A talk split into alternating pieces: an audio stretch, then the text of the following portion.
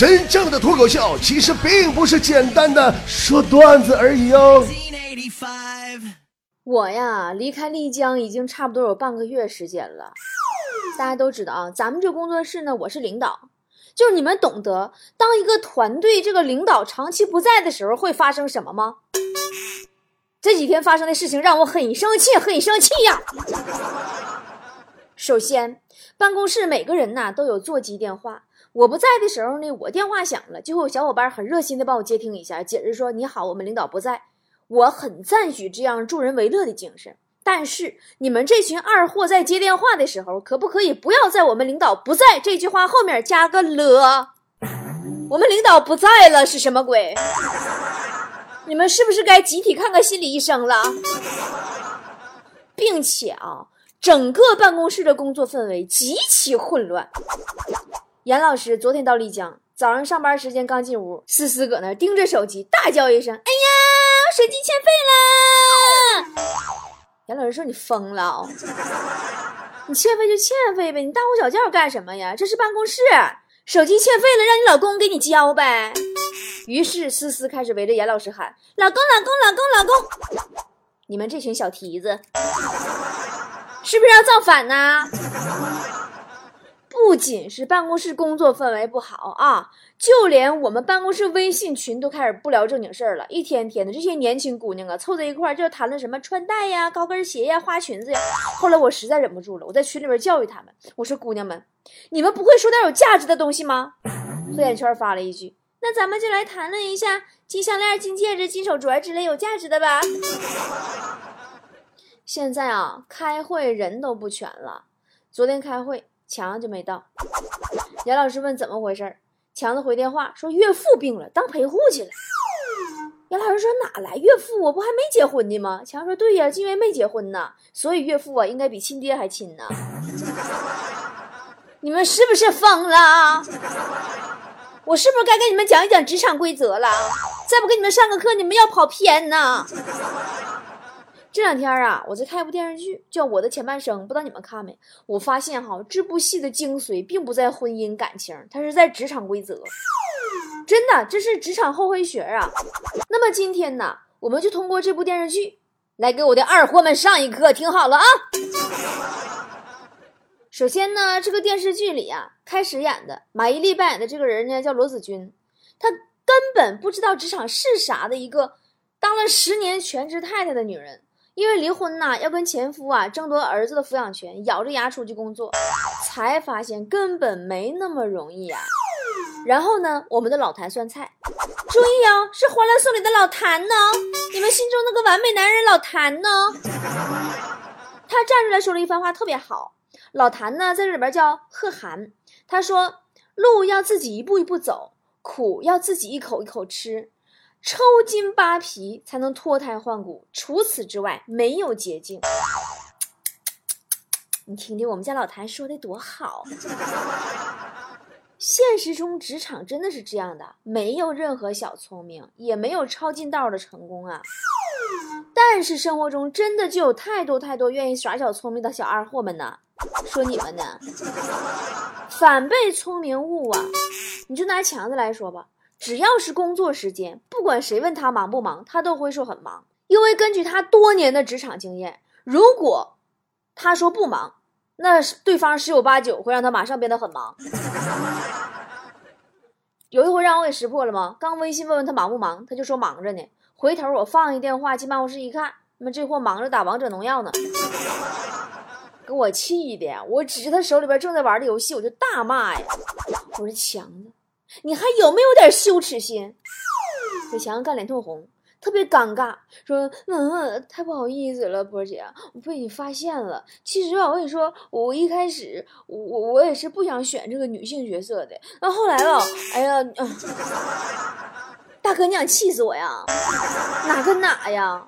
三天两头啊，跟我耍小聪明，撒谎请假。今儿说肚子疼，明儿说脑瓜疼的。上个月脚上长个鸡眼要做手术，又跟我来请假来了。我没惯病，我逼着他把袜子脱了看过了，证明真长鸡眼了才给的假。没过一个礼拜又跟我请假，说有痔疮要做手术请假。强子，你过分了啊！你真当我不敢让你脱裤子证明一下吗？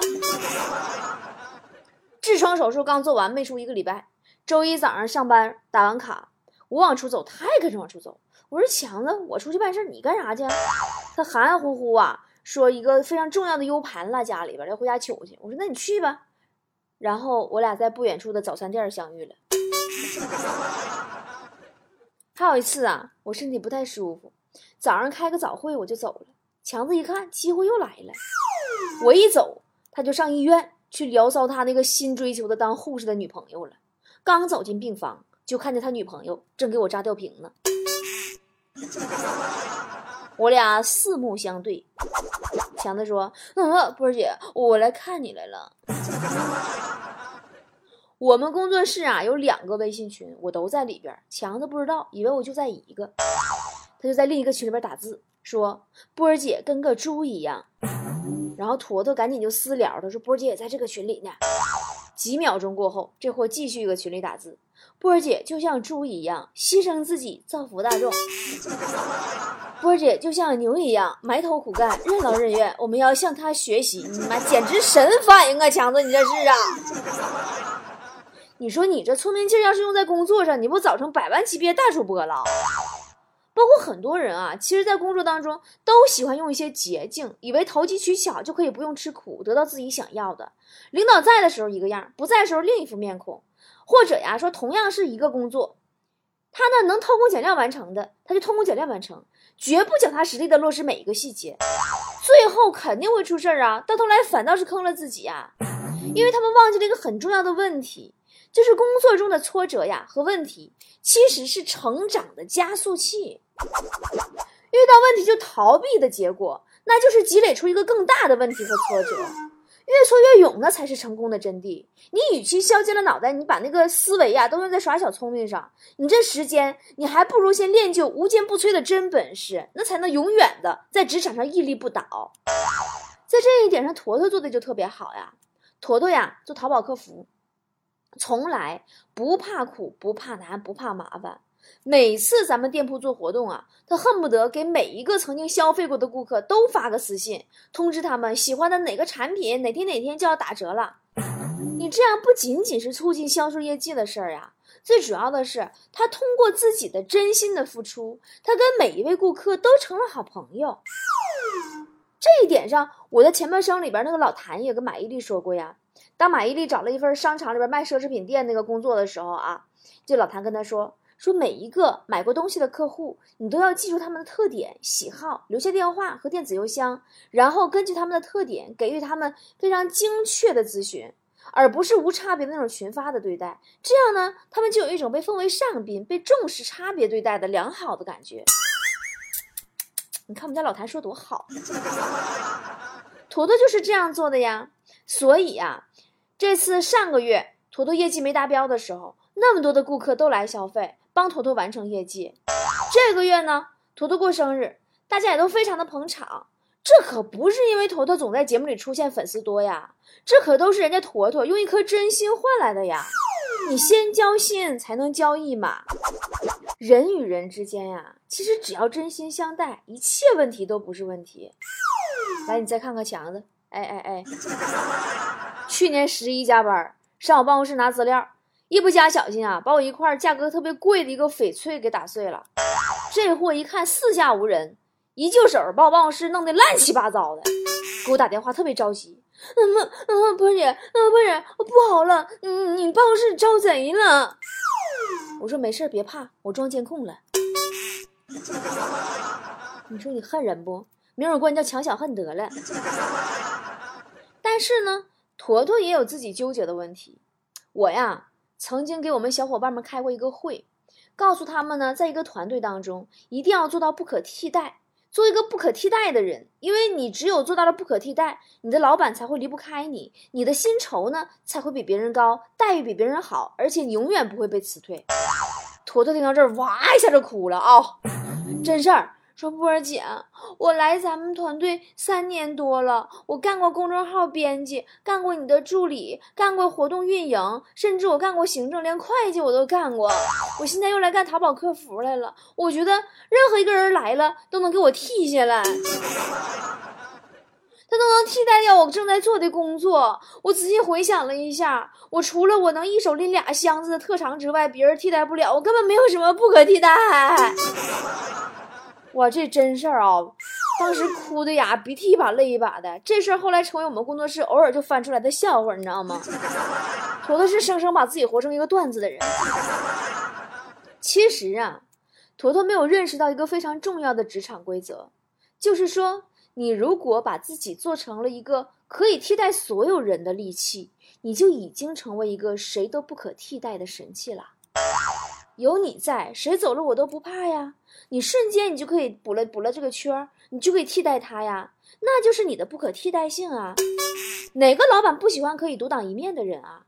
当然啊，不可否认的是，“独当一面”这个词呢，从老板嘴里说出来呢，就意味着你可以干三个人的活，拿一个人的工资。但是，当你不可替代到一定程度的时候，你就可以跟老板要求加工资了呀。就拿坨坨来说吧。我真是太舍不得他了，一件事情交给他呀，他就知道我心里想要的是啥，就是那种啊，就是默契的最高境界。我在办公室里说一句：“那个谁呀，把那个什么拿过来啊！”坨坨瞬间就能站起来给我想要的东西，秒懂。三年来啊，坨坨总共跟我提出过两次要辞职。第一次呢，我给他放了个假。公司出钱送他和他妈去韩国旅游一个礼拜。第二次呢，我直接给他涨了工资。后来呢，这事儿坨坨告诉强子了，强子发现了这茬好啊，也来找我说要辞职，我批了。强子懵了，到现在还在找坨坨的麻烦，说坨坨骗他。这呀，也是在我的前半生里边，我的老谭呐。在马伊琍面试之前，跟马伊琍说过那段话的道理。他说呢，他说你一定要做到可以取代任何人，然后再考虑到任何的人都不可以取代你。我们家老谭说多好，真的。等你真正自己强大起来，你就会发现，伴随你的都是好运气呀。只有自己不强大的人，在职场上才会充满了抱怨。哎呀，我最近点儿背水逆，你自己作的。再有就是啊，这部戏里边，马伊琍第一次上班，你们记不记得？地铁里边被挤掉了高跟鞋，打电话呢跟老谭求助，老谭呢拒绝了，理由是你自己都没有给自己做好万一出现意外情况发生的备案，那事情没做好就是你自己的责任喽。这个也是职场上很多人都会遇到的事情。工作没做好，满肚子委屈和理由啊！哎呀，本来计划挺好的，我也没有想到会突然发生这样的事儿啊！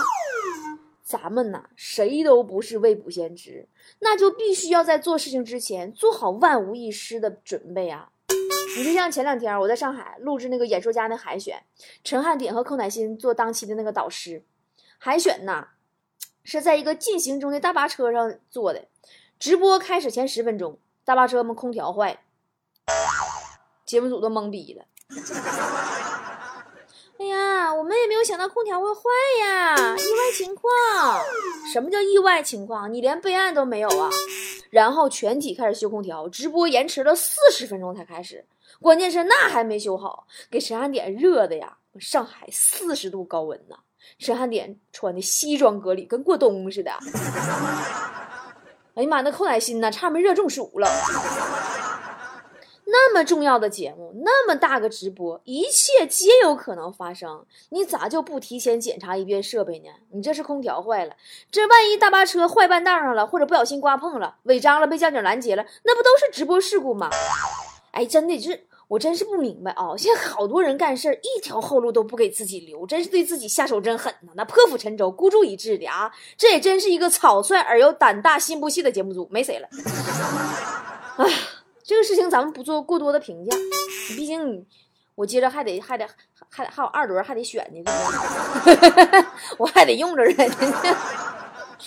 咱还是说回电视剧，马伊琍，你说你知道地铁会挤掉鞋子，你可不可以换双结实不掉的鞋子啊？你知道上班高峰会迟到，你可不可以预估出堵车的时间早点出门？你担心领导对方案 A 不满意，那你早点再做出一套方案 B 备选就齐了呀。领导说 A 不行，说哎，领导你看看这个 B 就完事儿了嘛。你真的生活中啊，有多少人是败在了不给自己留后路上啊？你们真的以为自己是王母娘娘下凡，啥事儿都有玉皇大帝给你保着呀？自信哥、自信姐们，真的也是没谁了。职场上啊，是一个只看结果不看过程的地方，来去匆匆，时间宝贵，没有人会体谅你的辛苦。职场也像战场，一个人也要活成一支队伍，你不能指望所有人对你伸出援手。不要到最绝望的境地的时候，你才幡然的悔悟，哇塞，原来一切只能靠自己呀！完了，哥哥姐姐们呐。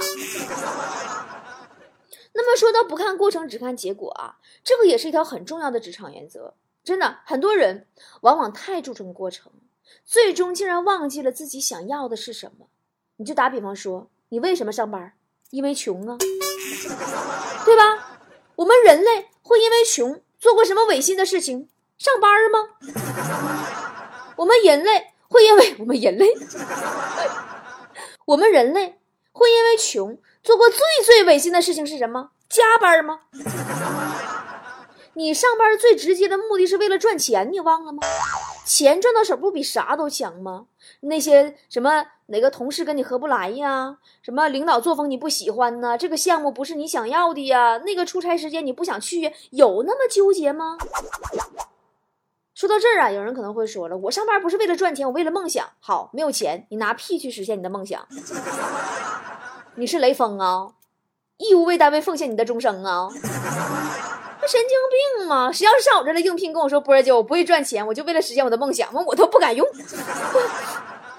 还有的人啊，在老板交给自己一个项目的时候，特别注重自己在这个项目里边做出多少贡献，付出多少，加了多少班，用了多少心，写了多少文案。但其实你的老板才不在意这些呢，老板只在意你这个项目赚了多少钱，或者你哪怕没赚钱，但你这个项目给公司带来多大的利益和好处，这是他关心的。你以为你是哑巴吃黄连，没有功劳也有苦劳啊？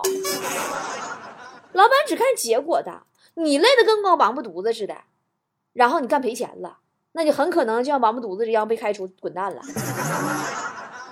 问问自己，正在负责的这份工作给你的公司带来了什么？那才是结果。好啦，时间关系呢，至于怎么实现这个结果呢？这个来怎么做呢？咱们下周一的节目里边再见。在下周一的节目当中，我们还会聊到关于职场的另外一些规则，如何用最少的时间赚最多的钱呢？如何学会不置一时之气呀，来达到自己想要的目的呀？如何跟职场里的傻子相处啊？